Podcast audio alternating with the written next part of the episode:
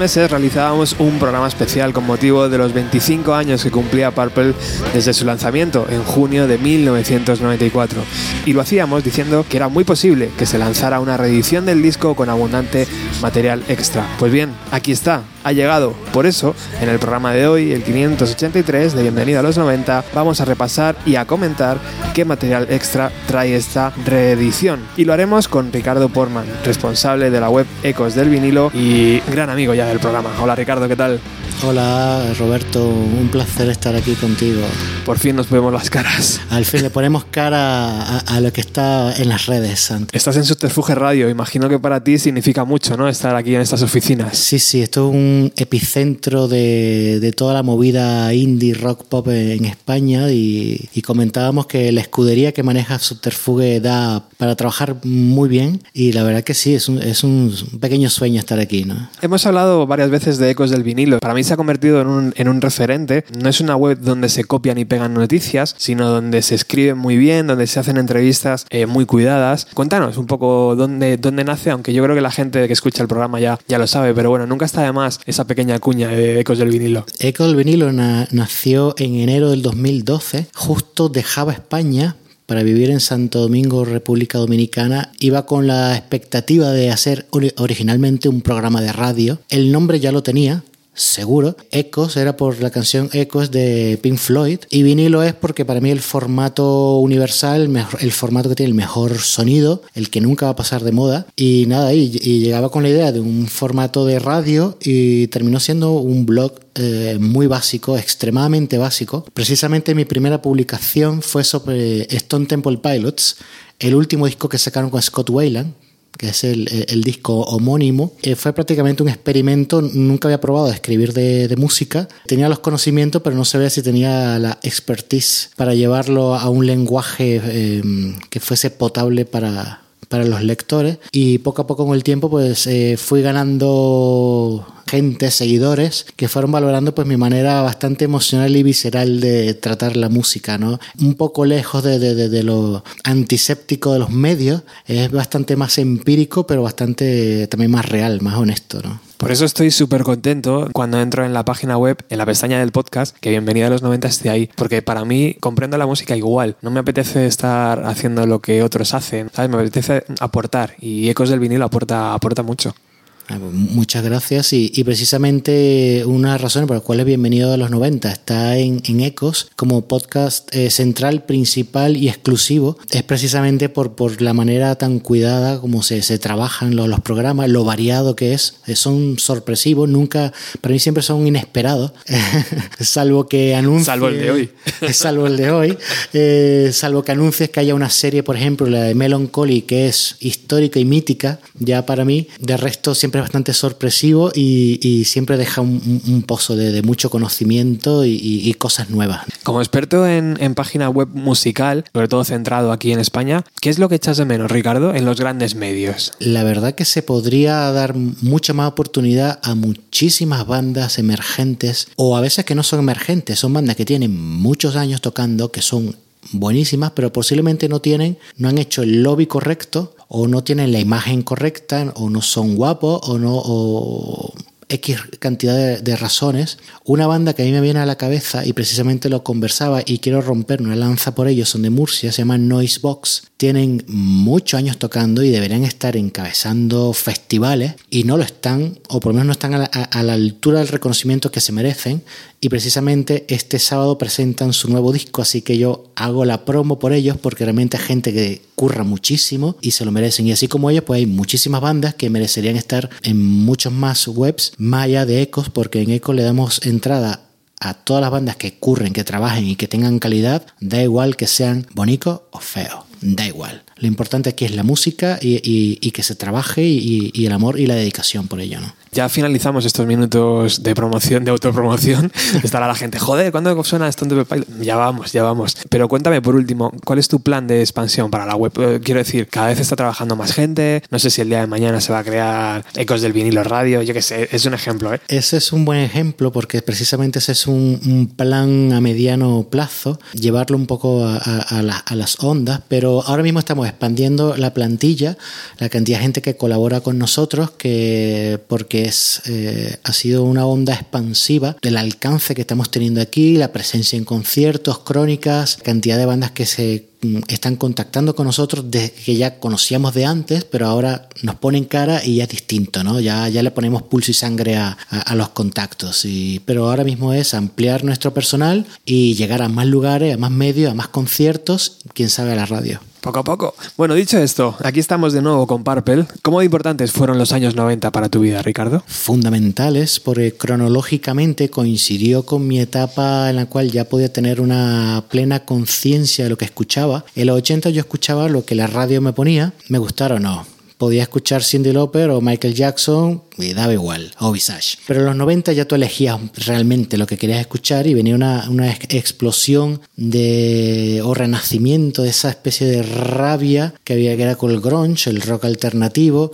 Luego vino el Britpop, que es glorioso, y los 90 me parece que fue la última gran década musical por ahora. Todavía están un poco presentes, ¿no? Mira- Bastante. miras festivales y tal. Bueno, yo siempre lo digo, pero realmente hay, hay una ola nueva con todas las confirmaciones que ha, por ejemplo, que ha dado Mad Cool en lo que llevamos de, de meses. No conozco el 90% y seguramente sean muy buenos, ¿no? Pero para mí los, los 90 siguen siendo claves a la hora de comprar la entrada, por ejemplo, para Mad Cool o para sí. otro festival. Sí, totalmente. Cuando vino Smashing Pumpkins, eh, realmente eso reventó y en YouTube puedes ver el, vídeo y la implicación del público con los Smashing Pumpkins. Es bestial e incluso me, me- me- me dio una sensación de mucho alivio ver a Billy Corgan cantando mejor que meses antes, que en un programa comentaba precisamente el estado de forma de la banda y era un poco penoso comparado con épocas anteriores. Y la implicación en Bullet with the eh, Butterfly Wings particularmente eh, yo vi a Corgan muy emocionado dentro de su estilo hierático bastante emocionado ¿eh? Fue una noche gloriosa. Oye, 25 años de Purple. Recuerdo cuando me dijiste que la reedición estaba al caer, que era inminente,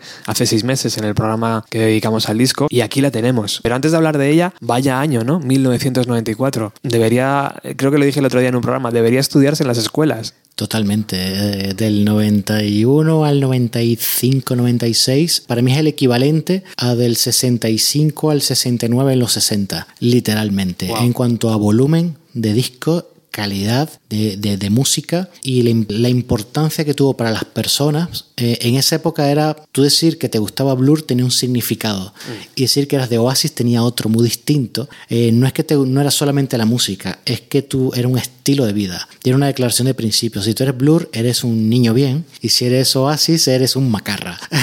Total. es muy simplista esa explicación, pero, pero, pero por ahí iba, iba el, el mood de lo que se sentía en esa época y, y- y se condensó en muy poco tiempo una gran cantidad de, de grupos y bandas y, discos, particularmente que son históricos y siguen teniendo una importancia. ¿Ha envejecido bien Purple? Maravillosamente, como el vino. Cada vez que lo escucho le, le sigo encontrando matices que me, que me hacen eh, que me guste más. Así como, por ejemplo, te digo, a mí Core, y se van a rasgar las vestiduras miles de personas, Core para mí ha envejecido bastante mal. Lo escucho un poco sonido antiséptico rancio, todavía muy de estudio. En cambio, Purple lo escucho más orgánico. Se, se, siente el- la chispa del reverb más vivo y la banda se nota que está más madura, también está bastante, un poco, un poco más decadente también y eso se nota un poco, la- la- las, los excesos también se notaron en, en las canciones, pero de manera positiva porque dieron un filo de riesgo que para mí no estaba en core. Hoy no vamos a hablar si, si Stone Temple Pilots tenía que ser una banda grunge o no. Hoy vamos a hablar exclusivamente de esta reedición 25 años, una edición deluxe que tiene tres CDs, creo, ¿no? Que el primero es el disco remasterizado, que ahora Ricardo nos va a comentar su opinión sobre esa remasterización. El segundo es un, CD con 11 canciones, versiones demo, canciones inacabadas, acústicas, cosas así, y alguna sorpresita, ¿no? Que ahora nos comentarás. Y el tercero es un directo grabado el día 23 de agosto del 94 en Connecticut, en Estados Unidos, y donde, bueno, podemos ver la presentación del disco y, y las nuevas canciones en vivo. Empecemos con el primer CD, la versión como conocemos de hace 25 años del disco, pero remasterizada.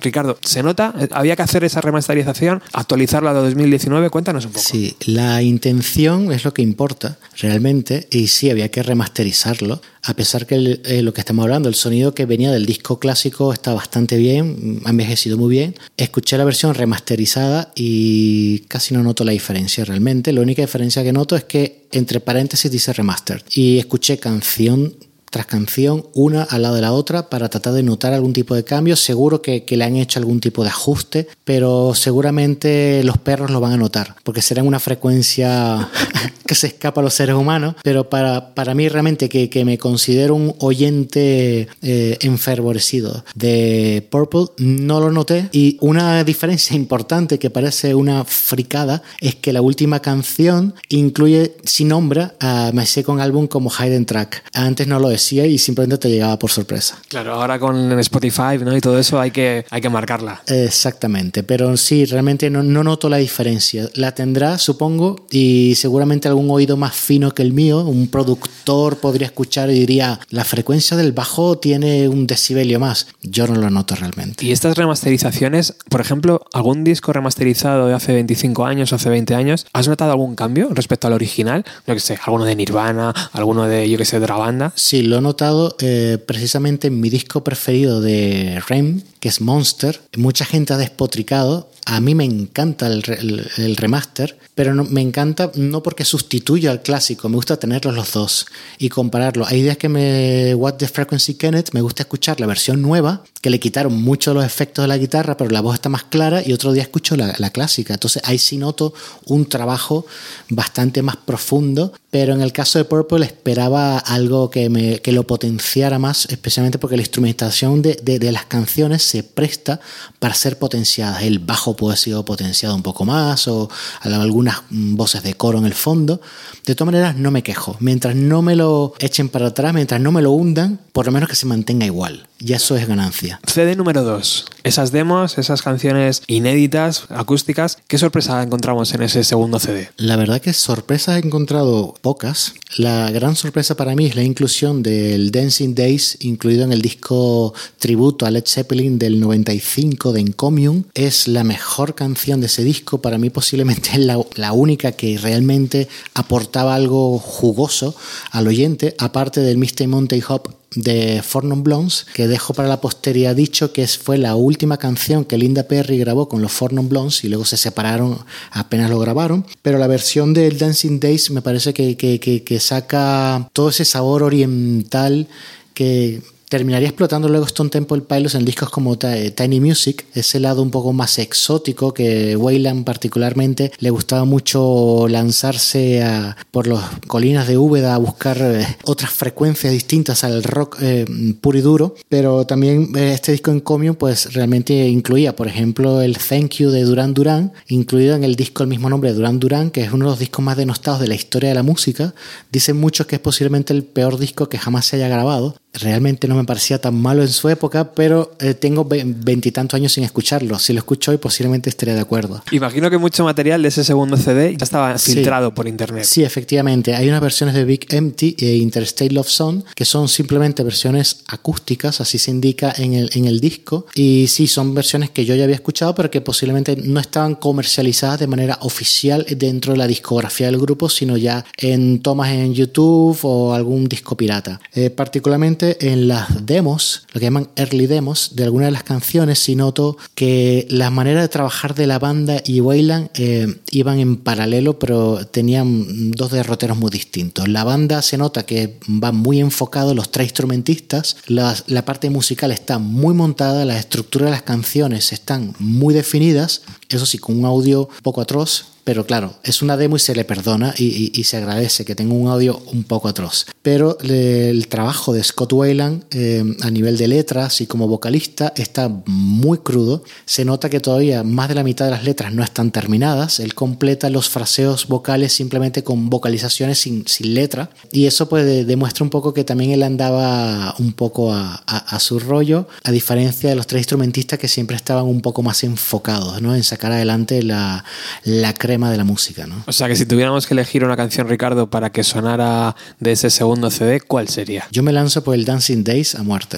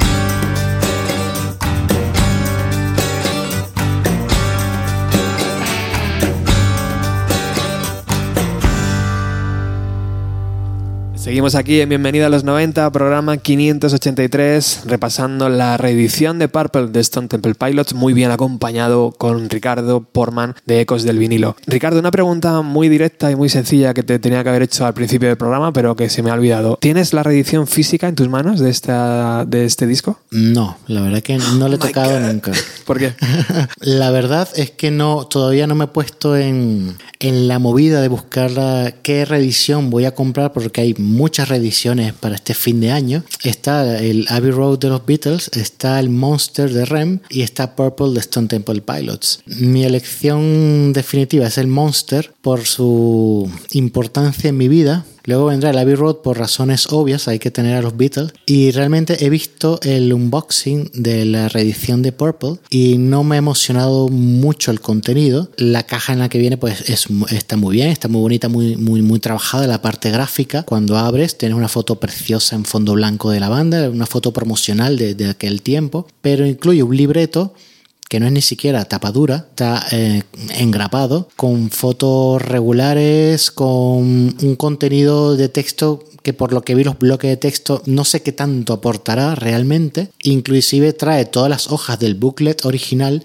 del CD todo puesto en dos páginas mm, como si fuese un, collage. Y realmente eh, eso es todo. Trae los CDs sí, en su caja y poco más. Y me parece que Purple merecería un libro tapadura y merecería pues mucho más. Y inclusive trae- es la versión deluxe la que vi el unboxing y trae el vinilo. El vinilo es precioso ya estéticamente por la galleta, solamente que dice Stone Temple Pilots Purple con esa tipografía de Atlantic Records ya vale verlo. Y seguramente la tendré, pero está en la cola. ¿Sabes el precio aproximado, Ricardo? No, no tengo ni idea. Pero no creo que se acerque a los 80 euros de Monster, ¿no? No debería. No debería. No debería, porque la, la reedición de Monster y eso da para, para muchos otros programas. Y, y ya tú, tú también ya, ya, ya has realizado un programa so- sobre esto, sobre Sí. Monster. La reedición de Monster pues trae una cantidad de material gráfico que vale el esfuerzo de la inversión. Pero el de Purple no sé hasta qué punto. eh, debería valer mucho menos eh, monetariamente, aunque el valor sentimental siempre va a ser eh, el mismo.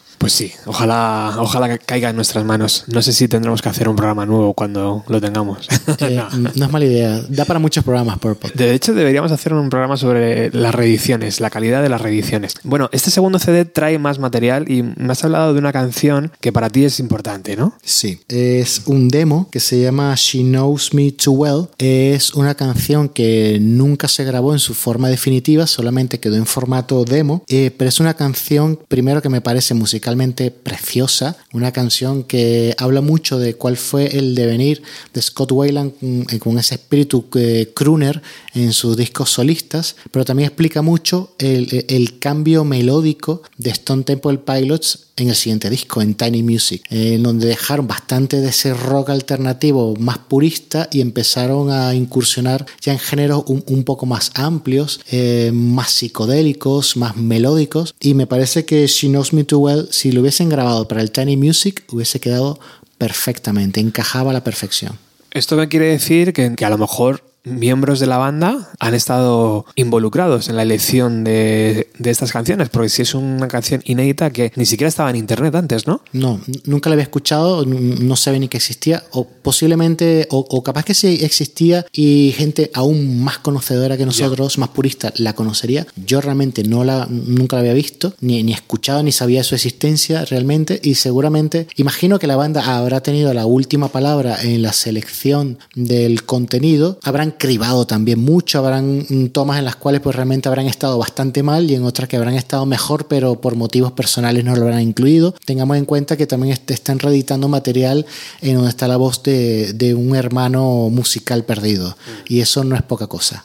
Sí, debe tocar un poco la, la- la patata. Abriendo un paréntesis, las reediciones fuera de lo, de lo estrictamente musical tienen un guiño comercial tremendo, ¿no? Sí, Quiero decir, eh, vamos a aprovechar cuando antes ni siquiera se editaban directos, ahora se están reeditando un montón de directos, ¿no? Y, y de vendiendo, vendiendo directos que ni siquiera salen físicos, sino simplemente es para que estén en Spotify, ¿no? Para que cuenten en las descargas y las, y las escuchas. Es muy llamativo cómo está la industria actualmente en 2019. Antes hablábamos de Monster, ¿no? De 80, 80 euros, por ejemplo, esa reedición. No sé cuántos ejemplares van a vender en el mundo entero, pero no está accesible a todo el mundo, ¿eh? No, no, y, y en esto hay un sentido bastante maquiavélico en la industria, porque ellos están sacando o están reeditando discos de aproximadamente pues, 20, 25 años. Son discos que nosotros en nuestros veintipocos eh, escuchamos y crecimos con ellos, y ellos saben que ahora nosotros, los que los escuchábamos, tenemos cuarenta y tantos, eh, somos personas solventes económicamente, la mayoría, y por lo tanto dispuestos a gastarnos 80 euros o 100 o lo que haga falta en un disco que nos que significó tanto para nosotros. Así que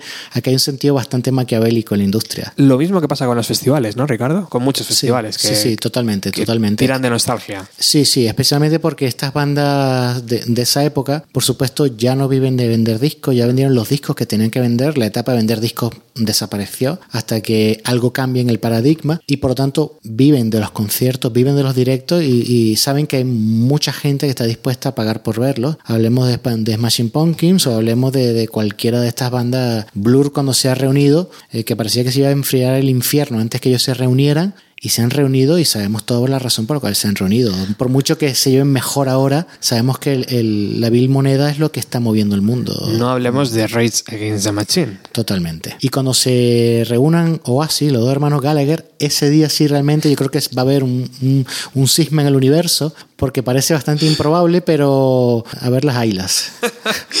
¿Cuánto apostarías? ¿De 1 a 10? De 1 a 10. Por, o, o, reunión de Oasis. ¿Por reunión de Oasis? Eh, nada, 0.5. 0.5. Nada. Eh, soy experto en, en, equivocarme y me quiero equivocar. bueno, vamos con esta canción que nos has detallado. Ella me conoce demasiado bien, ¿no? Sería como la, la traducción. Correcto.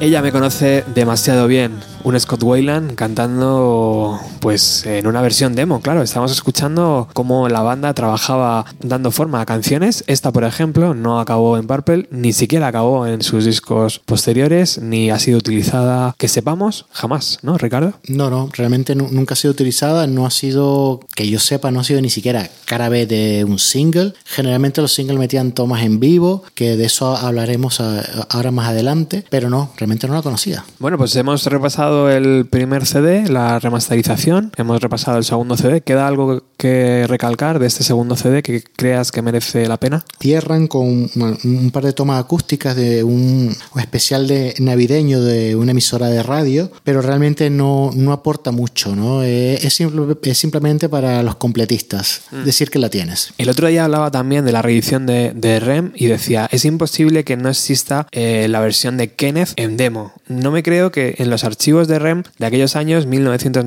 1993-1994, no existan las canciones un poco más desarrolladas. Creo que se están guardando material. ¿Para Purple ha pasado algo parecido? Yo veo aquí mucho material, pero me gustaría encontrar como, yo que sé, una toma diferente de, de cualquiera de las canciones, ¿no? Y- parece que no. Yo estoy convencido de que hay mucho material que se ha quedado guardado en los cajones por alguna razón. No sé hasta qué, qué grado de terminación tendrían las demos. Posiblemente serían demos en tomas demasiado crudas o demasiado incompletas, pero me cuesta creer que no haya eh, mm, tomas eh, alternativas de Vaseline o de Launchfly me cuesta creer que no, que no existan. Estoy convencido de que existen. Seguramente sacaron lo que a ellos políticamente más les convenía sacar. Hay que mantenerse en buena forma, Ricardo, para llegar a los 50 años, que a lo mejor en los 50 ya lo sacan, porque es que es increíble esto, tío. Seguramente. Bueno, pues vamos al tercer CD.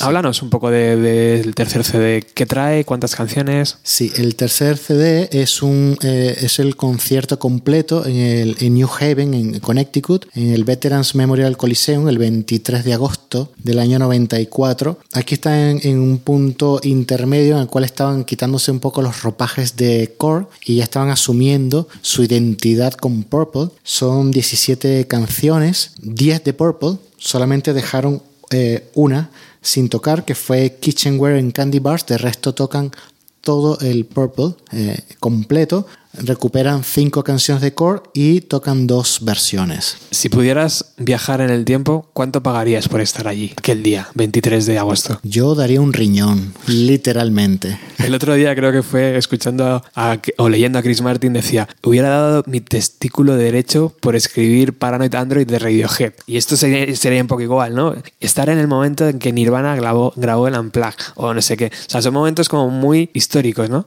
Sí. O sea, un hígado. Tú venderías el hígado y, te- irías allí, ¿no? Totalmente. Además que era en una época en la cual eh, solamente podías eh, guardarlo en la memoria o si tenías alguna cámara analógica de la época. De resto no había móviles para grabar ni para mm, tomar fotos ni, ni para compartirlo en una red social. Por lo tanto es algo que realmente tú vivías para ti y quedaba en ti.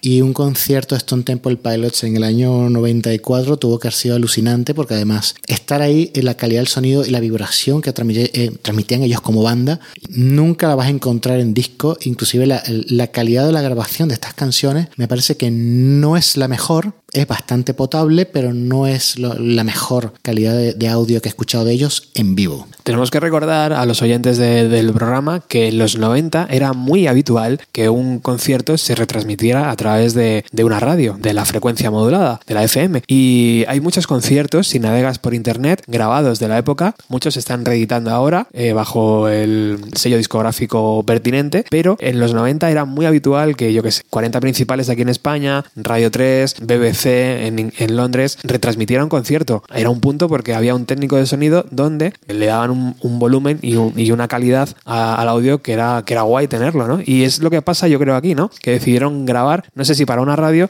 o simplemente para decir, bueno, lo tenemos ahí porque a lo mejor sacamos un disco en directo, a lo mejor era la idea de la banda, ¿no? Sí, me parece a mí que, que realmente lo segundo es lo que pasó. Yo creo que simplemente grabaron las tomas completas para posiblemente utilizarlo en el futuro. También estábamos en la época en la cual era muy normal que sacaras disco de estudio, disco en vivo, disco de estudio, disco en vivo. Era muy normal, pero mm, seguramente no, no es el mejor concierto de Stone Temple Pilots. Es un concierto solvente, realmente, tocan bien, pero me imagino que se habrán dicho, vamos a grabar este, vamos a, reservarlo y vamos a grabar otro posterior a ver cuál queda mejor. Y seguramente por el siguiente no lo grabaron o, o quedó igual o peor y también fue a otro cajón y dentro de la edición 50 aniversario posiblemente nos, nos presenten el el otro concierto que quedó en el cajón. Yo creo que entonces, si a ti no te gusta como fan, yo creo que entonces a la banda tampoco les convenció excesivamente para poder lanzarlo, ¿no? Y poder cobrar a sus fans del 94 o del 95 un concierto que para ellos no estaban, no estaban convencidos. Pero, ¿qué te parece si escuchamos alguna canción y ahora seguimos hablando del concierto? Por ejemplo, ¿cómo se abre el concierto para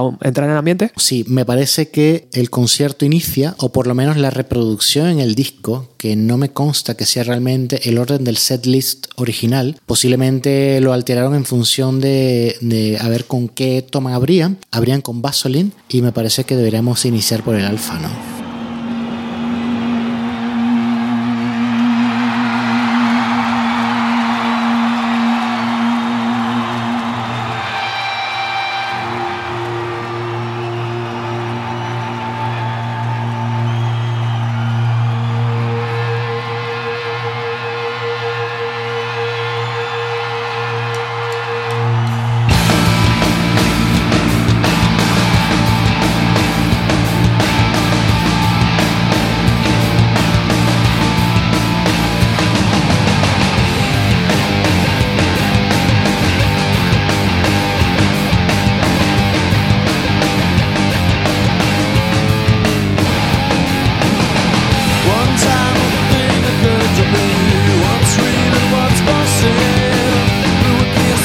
To take it home.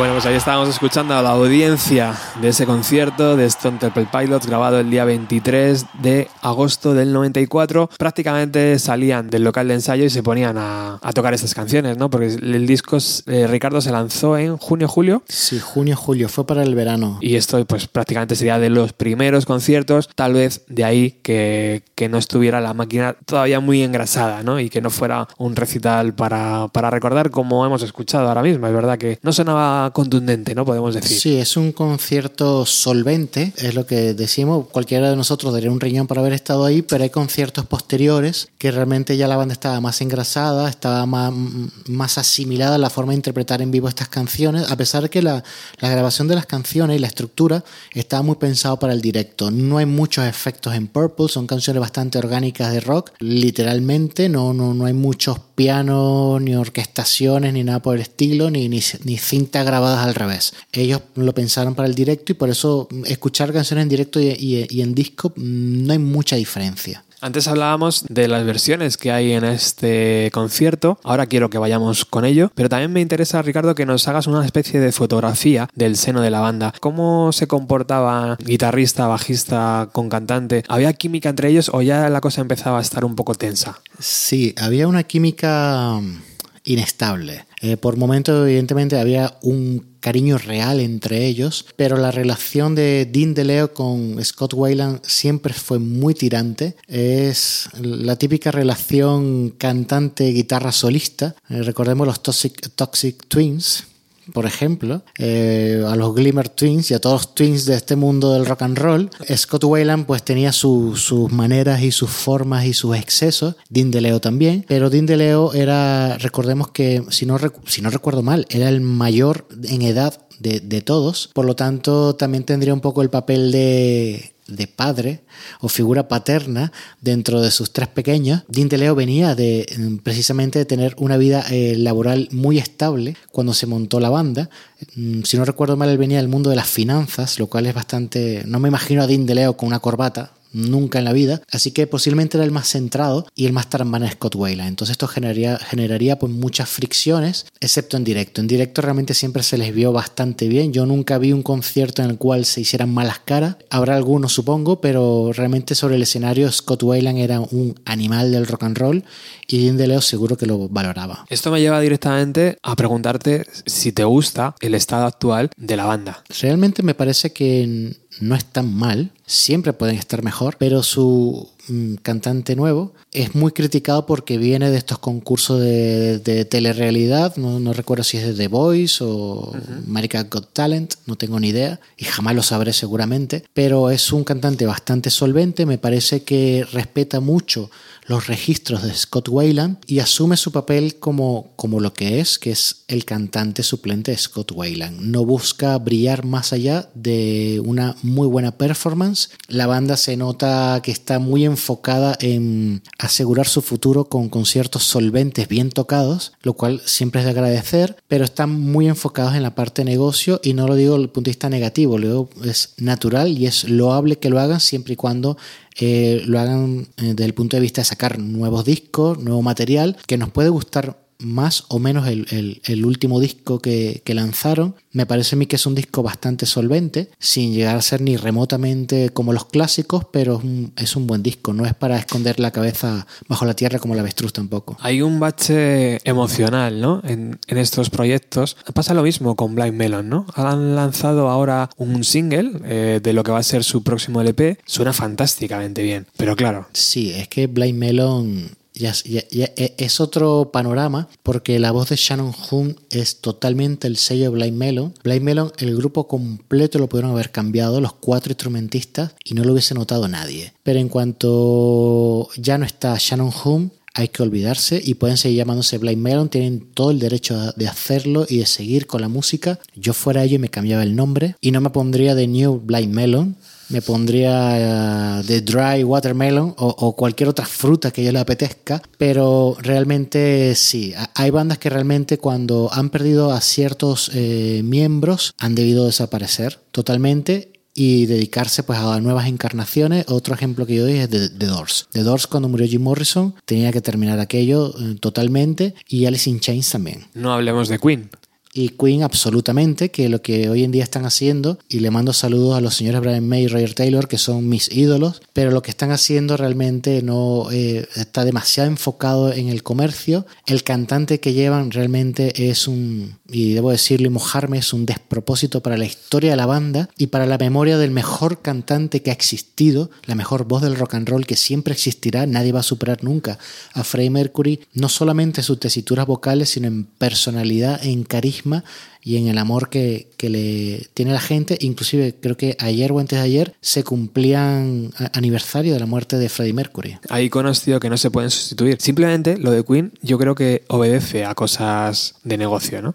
Totalmente. Porque no, no tiene sentido que... No recuerdo ni el nombre, pero es verdad que yo he escuchado y he dicho, uff, Si la etapa de Paul Rogers ya me hacía arquear la ceja, pero por lo menos Paul Rogers es un cantante con, con un prestigio y un background y viene de, de una historia eh, bastante potente, sin que me guste jamás su, su voz para representar y llevar a, escena lo que es la esencia de Queen. Para mí siempre el cantante sustituto de Freddie Mercury en Queen eh, tuvo que haber sido George Michael. Me parece que en cuanto a personalidad y a nivel de calidad vocal y esa esencia, posiblemente le hubiese hecho un buen papel, pero eran demasiados gallos en el gallinero. Me gusta mucho porque nos estamos saliendo todo el rato de, de lo que tenemos que hablar hoy y esto me hace indicar, Ricardo, que, que tienes que venir más veces aquí al programa. Sí, sí, yo encantado. Hablar de música es la gloria. Y todo está interconectado porque hablamos de Queen, hablamos de...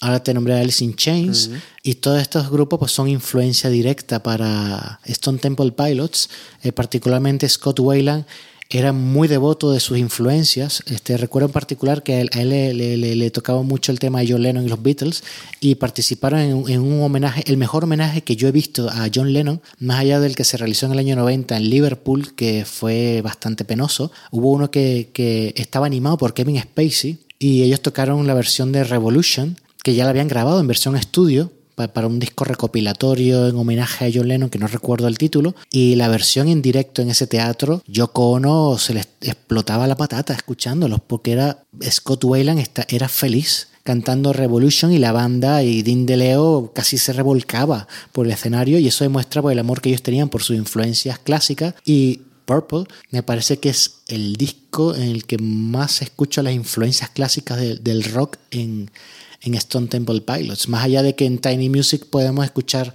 este, reminiscencias a, épocas más psicodélicas o, y, en, y en número 4 también es un regreso al rock un poco más potente. Purple me parece que es el disco más purista en cuanto al rock de, de Stone Temple Pilots. Y si hablamos de guiños hacia héroes musicales, en este concierto hay unos cuantos, ¿no? Sí, eh, eh, específicamente hay dos guiños. Uno que es muy sorprendente, que es en la canción Gypsy Davy. Es una canción totalmente country, mm, que a mí me sorprendió de entrada, pues yo dije, ¿qué es esto, no? Déjame buscar directamente en Wikipedia o en- en las redes qué canción es esta, porque esta canción, si es de Stone Temple Pilots, me quito el sombrero. Busqué y busqué, no la encontré en ningún lado, hasta que me detuve nuevamente a escuchar la reproducción de la canción y el mismo Scott Weiland al comienzo indica de quién es. Es una versión de Woody Guthrie, de Gypsy Davy. Esto ya nos habla de canciones de protesta post eh, la Segunda Guerra Mundial. No tengo la seguridad realmente si es post o durante la Segunda Guerra Mundial, porque Woody Guthrie ya sabemos que también en esa época él tenía su esa famosa guitarra que decía This Machine Kills Fascists, esta máquina mata fascistas. Por lo tanto, creo que por lo menos en el periodo de guerras o posguerra eh, corresponderá esta canción.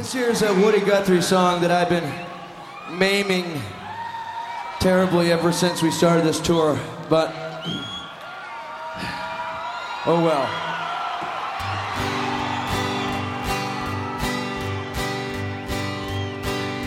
Saddle on up my buckskin horse with a hundred dollar saddle. I saddle on up my buckskin horse. I'm off to the midnight ramble. Off to the moon. midnight ramble.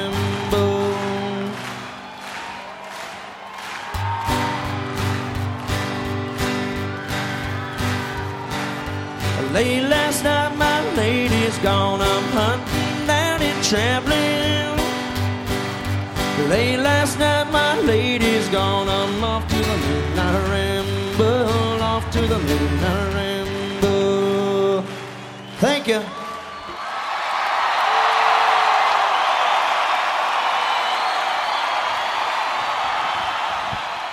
This next one's a David Bowie song. It's called Andy Warhol.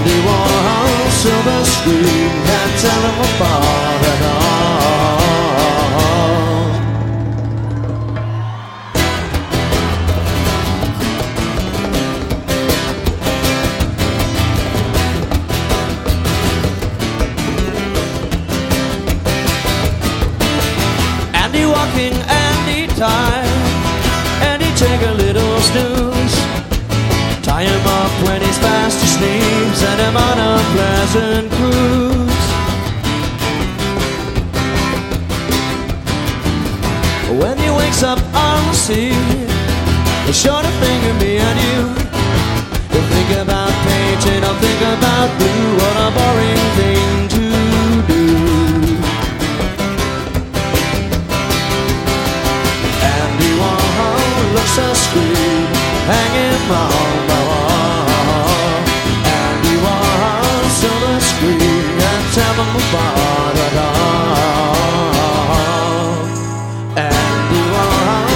Christmas tree hanging on.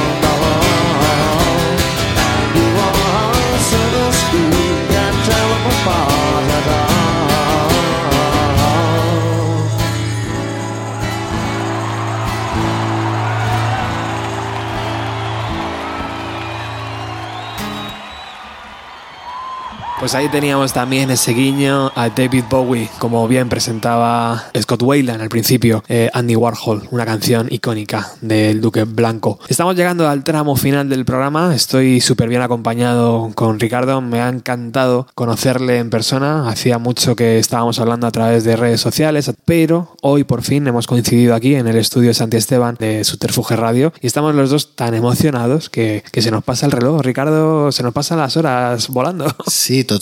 A- a hablar de música eh, te, te acorta el tiempo. Yo creo que eh, Albert Einstein cuando hizo la teoría de la relatividad y estas variaciones en el tiempo-espacio, yo creo que posiblemente estaría escuchando música. Vamos a despedirnos con una canción que va a elegir Ricardo y que ahora nos va a explicar por qué. Pero, ¿qué esperamos de, de Stone Temple Pilots a día de hoy? ¿Van a girar por festivales? ¿Cómo crees que va- se va a desarrollar la carrera de- del grupo actualmente? Si ellos creo que están apuntados en festivales en los Estados Unidos, van a enfocarse en una carrera en directo, van a, sacarle provecho, el máximo provecho a su cancionero que es impresionante. Siempre va a haber gente que va a ver a Stone Temple Pilots. Sacarán más discos, supongo. Si el gusanillo de la creatividad se les enciende, no tengo mayores expectativas en cuanto a canciones nuevas ni a nuevos clásicos, a pesar de que en su último disco eh, la canción Meadow me parece a mí que es un carne de grandes éxitos, es una gran canción, pero no tengo expectativas en cuanto a novedades, sino simplemente que ellos van a seguir girando y seguir tocando. Bueno, son norteamericanos, es que esto lo llevan en la sangre y lo hacen muy bien. Seguro que lo clavan en directo. Sí, sí, ellos están en muy buena forma. Ellos se, se mantienen aparentemente sanos, coherentes y, y centrados en, en- en hacer lo que realmente saben hacer y se les nota que eh, disfrutan de tocar los tres instrumentistas, Robert, Dean y Eric, realmente disfrutan sin mirarse, ya saben lo que están haciendo, se, mm, telepáticamente están conectados. ¿Es posible que salten a Europa en algún momento? Estoy seguro que sí. Sí. Estoy seguro que Inglaterra mínimo los va a llamar, eh, Francia, Alemania, y yo desde aquí le hago un llamado a los Stone Temple Pilots para que giren, que vengan a Madrid o a la ciudad de España que ellos elijan, que yo estoy de primero en la fila. Bueno, Ricardo Porman, ha sido un verdadero placer escucharte hablar de música y sobre todo el placer es leerte en Ecos del Vinilo y ese trabajo enorme que hacéis cada cada día. Yo, por favor, os recomiendo que busquéis en Facebook, en Twitter, en Instagram Ecos del Vinilo y en la página web, por supuesto, y entréis porque va a merecer la pena. ¿Con qué canción nos despedimos, amigo? Bueno, antes que nada, muchas gracias por, por tus palabras. Realmente es muy emocionante estar aquí y hacer radio en vivo, en directo, con un amigo. Ya hay un compañero de, de la música y precisamente para eso trabajamos, para el disfrute de, de la gente y para que descubra que hay, hay mucha música muy buena en el mundo, más allá de las redes sociales y, y de lo que nos quieren vender. Eh, la canción que yo elijo para, para, cerrar me parece que es la lógica, la que indica el, el fluir natural de la vida, que es si hay un comienzo con Mid Plow, pues que haya un final con Kitchenware y and Candy Bars. Muchísimas gracias por haberte venido hasta Bienvenida a los 90. Tienes las puertas abiertas, ¿vale? Gracias.